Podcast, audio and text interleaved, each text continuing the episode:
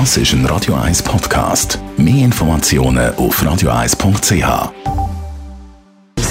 Gesundheit und Wissenschaft auf Radio 1. Unterstützt vom Kopfwehzentrum Irlande Zürich. www.kopfwww.ch wir alle googeln ja ab und zu mal etwas und viele surfen dann noch ein länger im Internet umeinander und dann fragt man sich, was habe ich jetzt eigentlich konkret so gemacht? Ja, außer irgendwelche Sachen googelt, gibt ja die sogenannte Googleitis, sage ich dem, äh, wo man dann nicht mehr aufhören kann mit dem Googlen und stundenlang da unterwegs ist. Gegen schlechte Gewissen habe ich jetzt in dem Fall aber eine Studienauflage.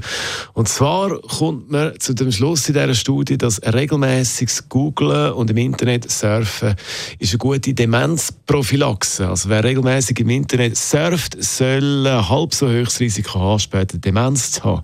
Das suggeriert die neu publizierte Studie und das Ergebnis sei nicht überraschend, sagt der stellvertretende Leiter von der Memory Klinik Basel, Michael Ehrensberger.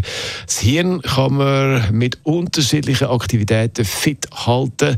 Hauptsache, es wird möglichst auf verschiedene Arten gebraucht. Und alle, die jetzt also das als Grund nehmen, zum endlos im Internet umeinander surfen. Es gibt da einen Haken. Studienteilnehmende mit einer Surftour von mehr als sechs Stunden pro Tag zeigen dann wieder ein höheres Demenzrisiko.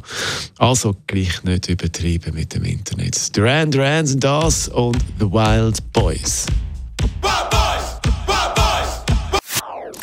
Das ist ein Radio 1 Podcast. Mehr Informationen auf radio1.ch.